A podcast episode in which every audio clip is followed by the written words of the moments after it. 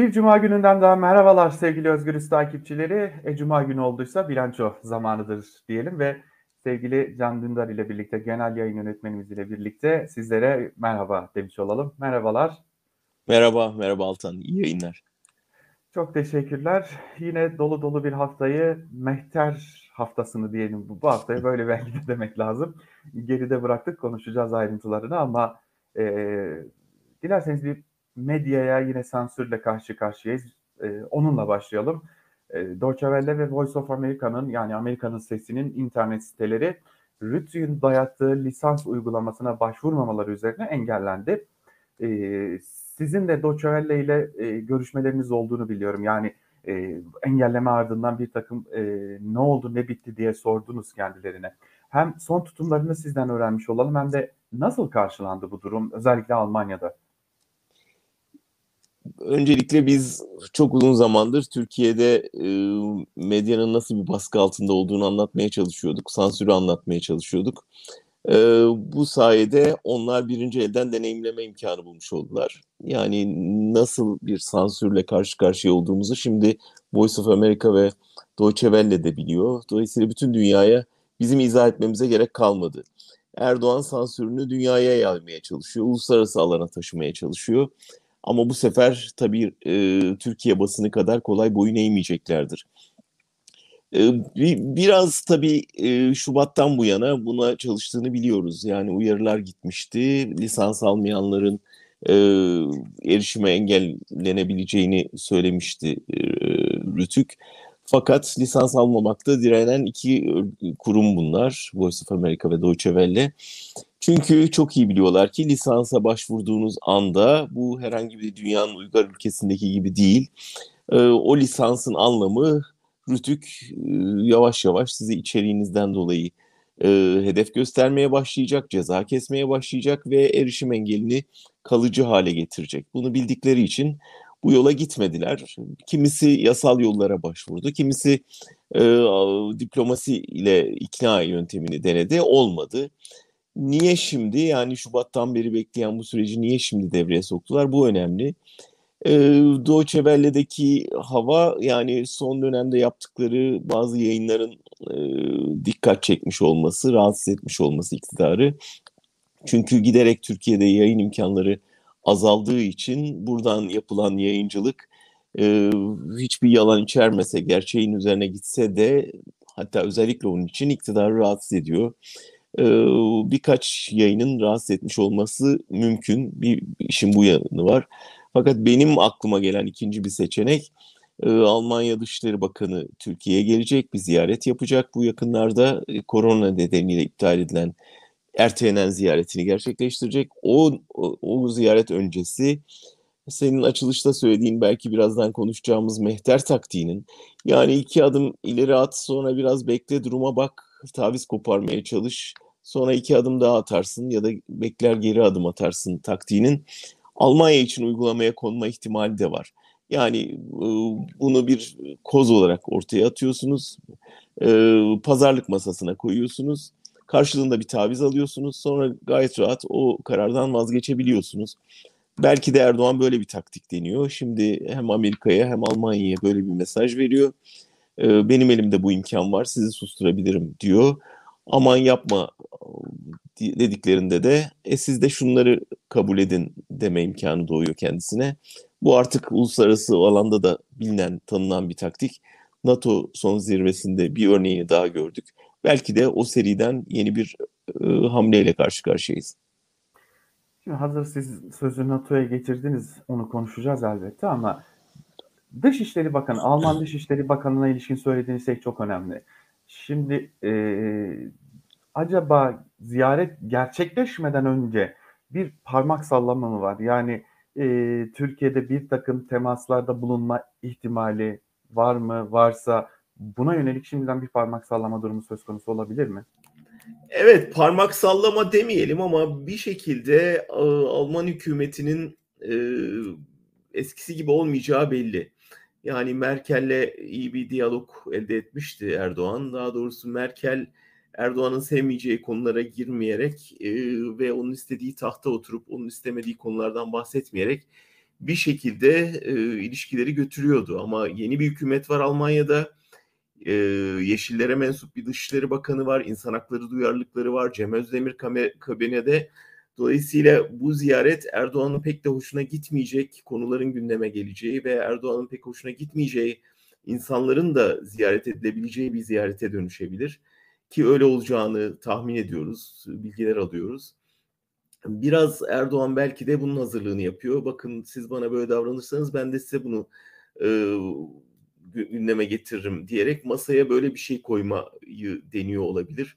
Bunu ziyaret öncesi yapıyor. Ziyaret sonrası sırasında da muhtemelen gündeme getirecektir. Bir şekilde elinde koz olsun istiyor. Burada önemli olan Almanya ne kadar dik durabilecek. E, Deutsche Welle Genel Müdürü'nün bugün yaptığı açıklamadan e, geri adım atmayacaklarını tahmin ediyoruz, anlıyoruz. E, bakalım Erdoğan'ın uluslararası sansürünü uluslararası alana yayma çabası ne kadar başarılı olacak? O zaman birazdan NATO'ya gelelim. E, NATO'ya gittik, geldik, mütabakat imzaladık. Ardından e, Türkiye'den yine açıklamalar geldi. Cumhurbaşkanı Erdoğan 73 kişi istedik, Finlandiya bize söz verdi diye bir açıklama yaptı. Finlandiya ve İsveç'ten sözler aldığını belirtti. Fakat iki ülkeden gelen açıklamalar o iş öyle değil, burada yargı karar verir şeklinde. E, ve 73 kişiden bahsediliyor. Şimdi o 73 kişiden bazılarını hepimiz çok iyi tanıyoruz. E, hani üzerlerine atılan o terörist sıfatının e, çok da nasıl desek hani kom, komik duracağı insanlar var bu listede. Ve buna ek olarak bir de Erdoğan'ın bu uluslararası tutumu. Yani kriz çıkarıp uluslararası toplantılara ya da görüşmelere gitmek, oradan bir orta hal bulup ya da bir şekilde kazanım elde etmiş gibi geri dönmek. İyi de Batı bundan sıkılmadı mı? Galiba sıkıldı Altan çünkü e, başta bu oyunu tam anlamadılar. Yani çünkü burada işte belli kurallar var. Yani maça çıkıyorsanız maçın kuralları belli, süresi belli, hangi durumlarda kırmızı kart göreceğiniz belli, hakemin pozisyonu belli. Ama düşün bir oyuncu geliyor ve işte direkt rakibi sakatlayarak başlıyor. Hakemin cebine para sıkıştırmaya çalışıyor. Kaleciyi direğe bağlamaya çalışıyor.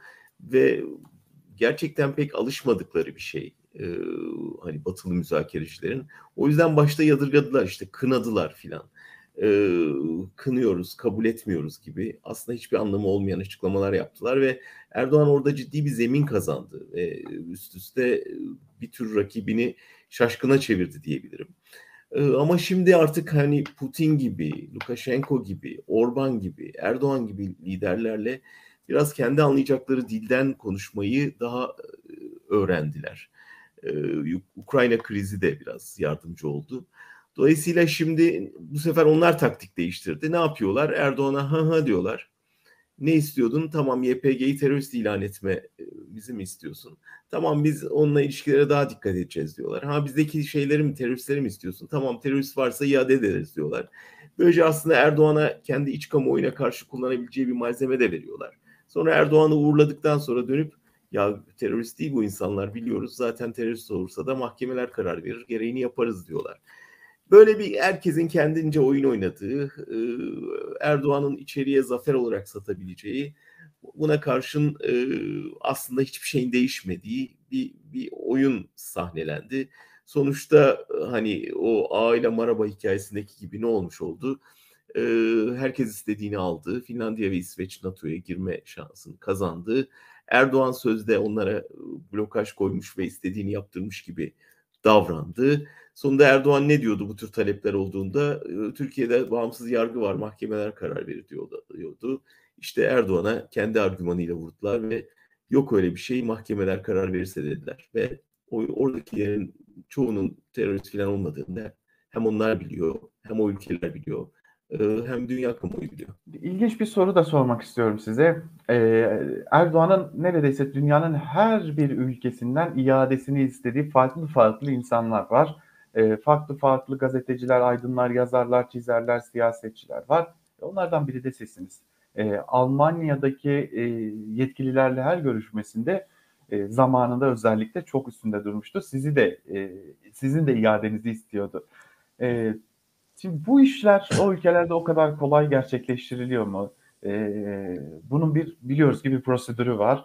E, bir de buna ek olarak e, şimdi biz yeniden e, idam cezasını konuşmaya başladık. Tamam bu her seçim döneminde yılda bir defa neredeyse gündemimize gelir ama bunu konuşurken iade istemek nasıl bir hissiyat acaba Erdoğan açısından? Yani şunu artık çok iyi görüyor Batı dünyası. Yani ben kendi örneğimden örnek vereyim. Sonuçta bir haber yazdım ve Türkiye'de işte terörist ilan edilip o, o suçtan bir ceza yedim. Şimdi beni tanıyorlar. Yani ben burada e, bu ülkenin iki cumhurbaşkanıyla hatta eskileri de sayarsak üç cumhurbaşkanıyla görüştüm. E, beş yıl içinde beş dışişleri bakanıyla görüştüm. Eski yeni. E, devlet yetkilileriyle görüşüyorum. Yani e, bir gazeteci olarak görüşüyorum. Beni tanıyorlar. Yazılarım yayınlanıyor Alman basında, izliyorlar. Zaman zaman Türkiye'ye gidecekleri zaman e, işte bilgi alışverişi yapıyoruz. Şimdi böyle birini terörist olarak istediğiniz zaman bütün ciddiyetinizi kaybediyorsunuz zaten. Çünkü birinci elden tanıdıkları birisi. Aynı şey Ragıp Zarakoğlu için geçerli. Yani İsveç'te tanınıyor. Wikipedia'ya yazdığınız zaman işte insan hakları savunucusu, yayıncı çıkıyor. Bu kadar ödülleri var. Penden ödül almış, uluslararası ödülleri var. Şimdi Erdoğan'ın zihin dünyasında bizler teröristiz ama onun zihin dünyası Allah'tan ki dünyada geçerli değil. O yani sadece kendi bütün muhaliflerini terörist ilan etmiş bir liderden bahsediyor. O yüzden hani Orban'ı nasıl gülümseyerek diktatör diye seslenerek muamele ediyorlarsa Erdoğan'ı da biraz öyle görüyorlar. Ha onun için bütün muhalifleri teröristtir zaten. Asıl komiği şu belki de bu istediklerinin arasında gerçekten teröristler var. Biz de hepsini tanımıyoruz. Yani belki terörist var, belki uyuşturucu kaçakçısı var, belki işte cinayet işlemiş birileri var. Fakat ülke bu koşullarda olduğu sürece yani sen herkesi terörist ilan ettiğin için hiç kimseyin terörist olduğuna inanmayan bir batı dünyası yaratıyorsun. O yüzden belki onlar da bizim sayemizde e, iadeden kurtuluyorlar. Bu da işin trajik yanı. Zaten ama hukukun geçerli olmadığı, tek adam rejiminin söz konusu olduğu, Erdoğan'ın tetikçilerinin Anayasa Mahkemesi üyesi yapıldığı, e, her şeyin liderin iki dudağının arasında karar verildiği bir ülke, hiç kimse, hiçbir uygar ülke e, öyle kimseyi iade etmez. Hele bir fikir suçlusuna asla iade etmez. Şimdi sık sık Erdoğan idam cezasından söz ediyor. Bunu tribünlere oynamak için yaptığını iyi biliyoruz. Tribünler idam idam diye bağırdığında bunu yapamayacağını biliyor ama işte meclis önüme getirirse ben kabul ederim diyerek savuşturuyor. Sanki meclis kendisinin iradesi dışında bir irade gösterebilirmiş gibi yapıyor. Yine bir yalan, yine bir oyun aslında. Ama şimdi idam cezasının gündeme gelmesiyle zaten hiçbir şansı kalmıyor. Herhangi bir iade şansı kalmıyor. Çünkü idam cezasının olduğu bir yere hele işte fikirlerinden dolayı yargılanmış bir birini mahkum olmuş birini hiçbir uygar dünya ülkesi Erdoğan'a iade etmez. Şimdi kadın cinayetleriyle ilgili diyor ya yani dayanamadım bunu söyleyeceğim. Ee, yani Pınar Gültekin'in katiline verilen ceza 23 yıl. Ee, Osman Kavala'ya verilen e, ceza ağırlaştırılmış müebbet. Şimdi o ağırlaştırılmış müebbeti belki hani e, yaşı o dönemi hatırlamayacak olan izleyicilerimiz vardır diye söylüyorum ağırlaştırılmış müebbet eski Türk Ceza Kanunu'nda idam cezasına denk geliyor. Ama verilen isim Osman Kavala. Bak burası bakın burası çok önemli. Hani kadın cinayetlerinde bu ceza verilmiyor. Düşünce ya düşün ki konusunda. burası maalesef Altan dediğin gibi yani e, bir insanın canına kıymanın bir hükümeti eleştirmekten daha e, kabul edilebilir kabul edildiği yani daha e, ucuza kurtulabildiğin bir ülke burası. Yani sen ister sen kadını karını öldür ama hükümete laf etme. Yani düşün ki yani gezi tutsaklarını zincirleyerek kelepçeyle doktora götürüyorlar.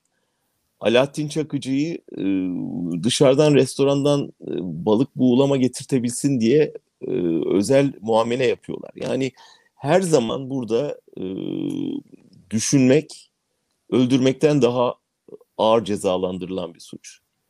Ve bunu biz tersine çeviremezsek e, bu ülkeye bir daha demokrasinin gelmesi söz konusu olamaz. Kesinlikle öyle. Tabii az önce söylediğinden e, idam cezasına dair bir yanlış anlaşılmada çıkmasın. Hani ilkesel olarak idam cezasının herhangi bir karşılığa uygulanmasını tabii ki e, herhalde aklı başında olan hiç kimse artık Türkiye'de e, kabul edilebilir görmüyordur. Şimdi ben e, Erdoğan'ı çok konuştuk. Biraz da muhalefeti konuşalım istiyorum. Şimdi bu pazar biz muhalefeti çok çok konuşacağız çünkü. E, bu pazar 3 Temmuz'da sabah saatlerinde HDP'nin olağan kongresi gerçekleştirilecek. Akşam saatlerinde ise yine e, muhalefetin altılı masası e, bir araya gelecek. Bu defa adres İyi Parti Genel Merkezi olacak. Akşener'in ev sahipliğinde olacak. Şimdi sözü size vermeden çok kısa bir iki bilgi vereyim. HDP'den edindiğimiz izlenim şu. E, hem kapatma davası var hem bir seçim süreci yaklaşıyor. Bu nedenle Fermi Buldan ve Mithat Sancar'la en azından devam kararı şu aşamada alınmış durumda HDP'de. Eş genel başkanlar düzeyinde bir değişiklik beklenmiyor. Lakin yönetim kadrosunda bazı isimlerin değişebileceğini biliyoruz. E, altılı masada neler konuşulacak?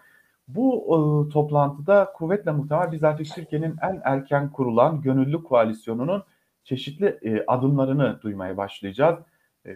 Bunlar arasında çünkü artık kulağımıza çok net biçimde geliyor. Altılı masa seçimi kazanırsa atayacağı bürokratları neredeyse netleştirmiş durumda. Bunun üzerinde konuşuyor. Yine bakanlıklara getirilebilecek olası isimler, bakanlıkları nasıl e, açıkçası koalisyonda dağıtılacağı da konuşulan konular arasında. Belki hem bunlar konuşulacak hem de e, nasıl bir ittifak sorusuna da cevap aranacak. Bu pazar için hem muhalefeti bu kadar konuşuyor olacağız ama sizin ne, ne gibi beklentileriniz var ve nasıl görüyorsunuz şu anda Türkiye'deki muhalefeti? Altan seninle ta geçen sene konuştuğumuzu hatırlıyorum. Neden bunu yapmıyorlar diye. Yani e, altılı masa e, üzerine bu kadar konuşuluyordu ama bir türlü bir arada görüntü vermiyorlardı hatırlarsan. Fotoğraf birlikte fotoğraf vermiyorlardı. Onun ötesinde diyorduk ki ya sizin alternatif politikalarınız neler? Onları masaya yatırın. Alternatif kadrolarınız kim? Gölge kabineniz ne? Yani bunları ta o zaman söylüyorduk ve o zamandan beri ne yazık ki Türkiye birçok acılar çekti, birçok vakit kaybetti. Şimdi nihayet görüyorum ki işte alternatif politika şu olacak, sağlık politikasında bu yapılacak, üniversitelere şöyle af çıkarılacak vesaire diye bir takım daha somut vaatler e, gündeme gelmeye başladı. Keşke daha önce olabilseydi ama buna şükür diyoruz tabii ki.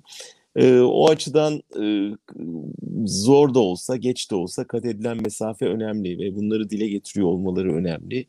E, HDP konusunda daha dikkatli davranıldığını e, görüyorum. Yani HDP'nin nasıl bir kilit rol oynadığını bilerek bazıları gönüllü, bazıları istemeden daha e, sessiz geçiştiriyorlar konuyu.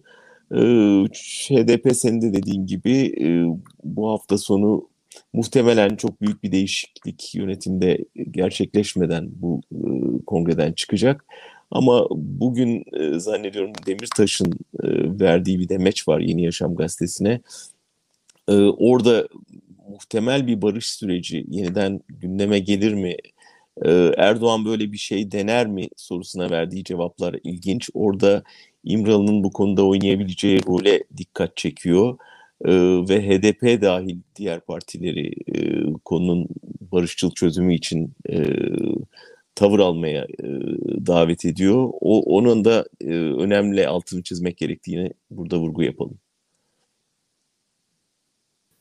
Belki de şunu söylemek lazım. AKP'nin kurabileceği olası tuzaklara karşı da e, gördüğümüz kadarıyla e, hem Demirtaş uyarıyor hem de HDP'nin e, farklı siyasetçilerinden de çağrılar geliyor. E, muhalefete yönelik çağrılar geliyor. Yani AKP'ye alan bırakmayın, iktidarı alan bırakmayın ve bu alanı siz doldurun çağrıları da gelmeye devam ediyor. Şimdi başka bir konu daha var. Biz bu hafta biraz e, şiddet gördük. Hafta sonu özellikle nerede?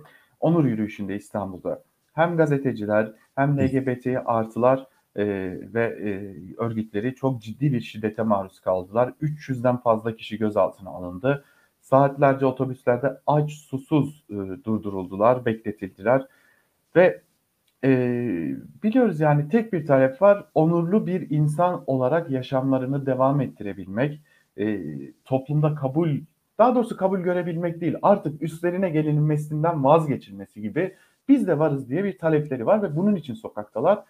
Fakat gördüğümüz görüntüler korkunçtu. Korkunç şiddet görüntüleri vardı. Bu durumu nasıl değerlendiriyorsunuz? Belki sonrasında gazetecilere uygulanan ayrı bir tutum var. Onu da konuşmak gerekecek.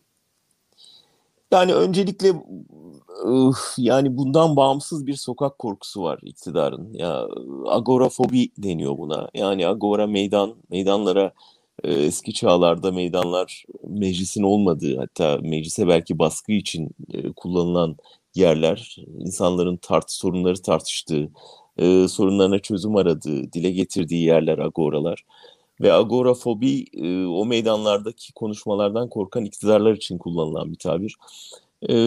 Erdoğan agorafobik bir lider. Yani meydanlara çıkılmasından, sokaklarda yürünmesinden, insanların slogan atmasından, düşüncelerini dile getirmesinden korkuyor.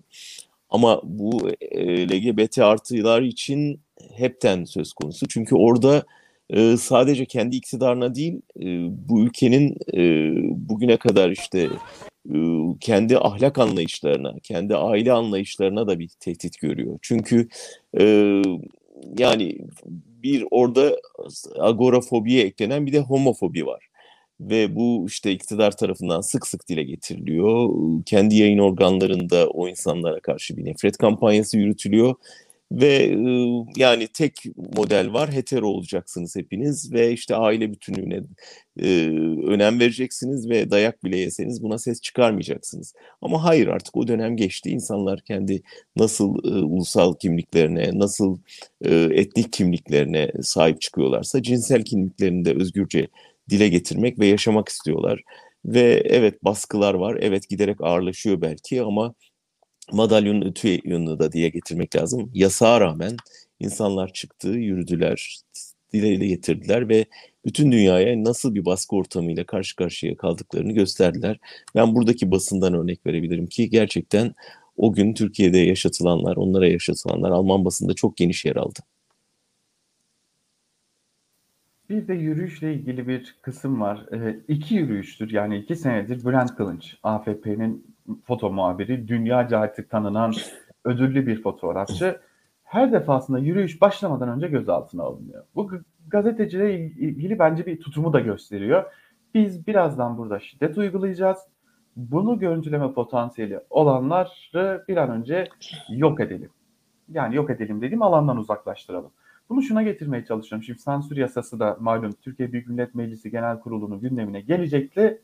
Gelmedi. Benim edinebildiğim izlenim ve bilgiyle aktarmış olarak sözü size bırakayım.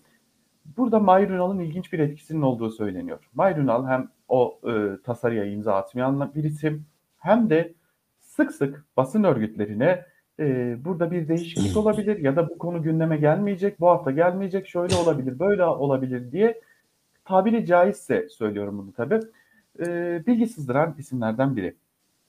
Ve şimdi yeni döneme en, en erken Ekim ayına kalmış gibi görünüyor bu sansür yasası da. Bunu da biraz değerlendirmenizi isteyeceğim. Hem o yürüyüşteki uygulama hem de bu sansür yasasını. Hoş yasaya ihtiyaç var mı? Bunu da sormuş olayım. Evet son dediğin önemli. Yasaya ihtiyaç kalmadı. Çünkü e, hani en ufak bir e, attığı tweette hatta e, beğendiği bir tweette insanlar e, polis şiddetine maruz kalıyorsa, karakola çağrılıp ya da apar topar götürülüyorsa burada zaten yaratılan korku iklimi büyük oranda sosyal medyada etkisini hissettiriyor. Bunu e, bizler de çok yakından izliyoruz. Hani ben Twitter'da özellikle aktifim. Orada e, çok net görebiliyorum. İnsanların e, iki yıl öncesine göre bir tweet'i beğenmekte ne kadar zorlandıklarını vesaire. E, dolayısıyla aslında istenen olmuş durumda yasasız bir şekilde. Ama yasanın neden ertelendiğini çok açıkçası anlayamadım. E, yani mevcut konjonktürde Erdoğan'ın ihtiyaç duyacağı bir yasa bu. Getirmek istediği bir yasa. Ve yani kendisinden başka bir iradeye boyun eğdiğini düşünmek zor yani şu gidişata bakınca. Ee, onun için ara, ardında başka nedenler acaba ortağıyla bir sıkıntı yaşadığı ya da başka bir hesabım var diye düşünmeden edemiyor insan. Ama öyleyse bu da önemli bir gösterge. Doğrusu bu konuda bir kulis bilmiyorum ama senin dediğin doğruysa e, ve buna eğer kulak kabartmaya başladıysa Erdoğan bu önemli bir gelişme sayılır. Belki de ilk defa partisinin içinden sesleri dinlemeye karar vermiştir. Niye diyorum bunu? Çünkü e, bu aralar bir küskünler yaratmama ve küskünlerle barışma gibi de bir takım çabaları var. Şimdi sevgili canlılar sona doğru geliyoruz ama biz e, konuşmadan bitirmeyelim istiyorum. Hekimler, Hekimler her geçen gün Türkiye'de baskı altında şiddete uğruyorlar. O şiddet zanlıları serbest bırakılıyor. E, hatta son olarak bir hekim Urfa'da uğradığı şiddetin zanlısının serbest bırakılması üzerine diplomasını yırtmıştı. Hekimler istifa mektuplarımız hazır artık biz bittik diye çağrı yapıyorlar. Bu bir noktası. Belki bunu değerlendirmek isterseniz. Bir de ek olarak şimdi bir de tıp fakültesi öğrencilerin üzerinde bir baskı oluşmaya başladı. Aman ha Hipokrat yeminini okurken e, bazı kelimeleri okumayın. Kürtaj karşıtı e, durun. E, cinsel yönelimle ilgili kelimeleri okumayın diye. Son örneği Selçuk Üniversitesi'nden. E, hem o videoyu izleyelim ardından da ben sözü size bırakayım. E, sağlık camiası üzerindeki bu e, süre gelen baskıyı siz bir değerlendirmiş olun.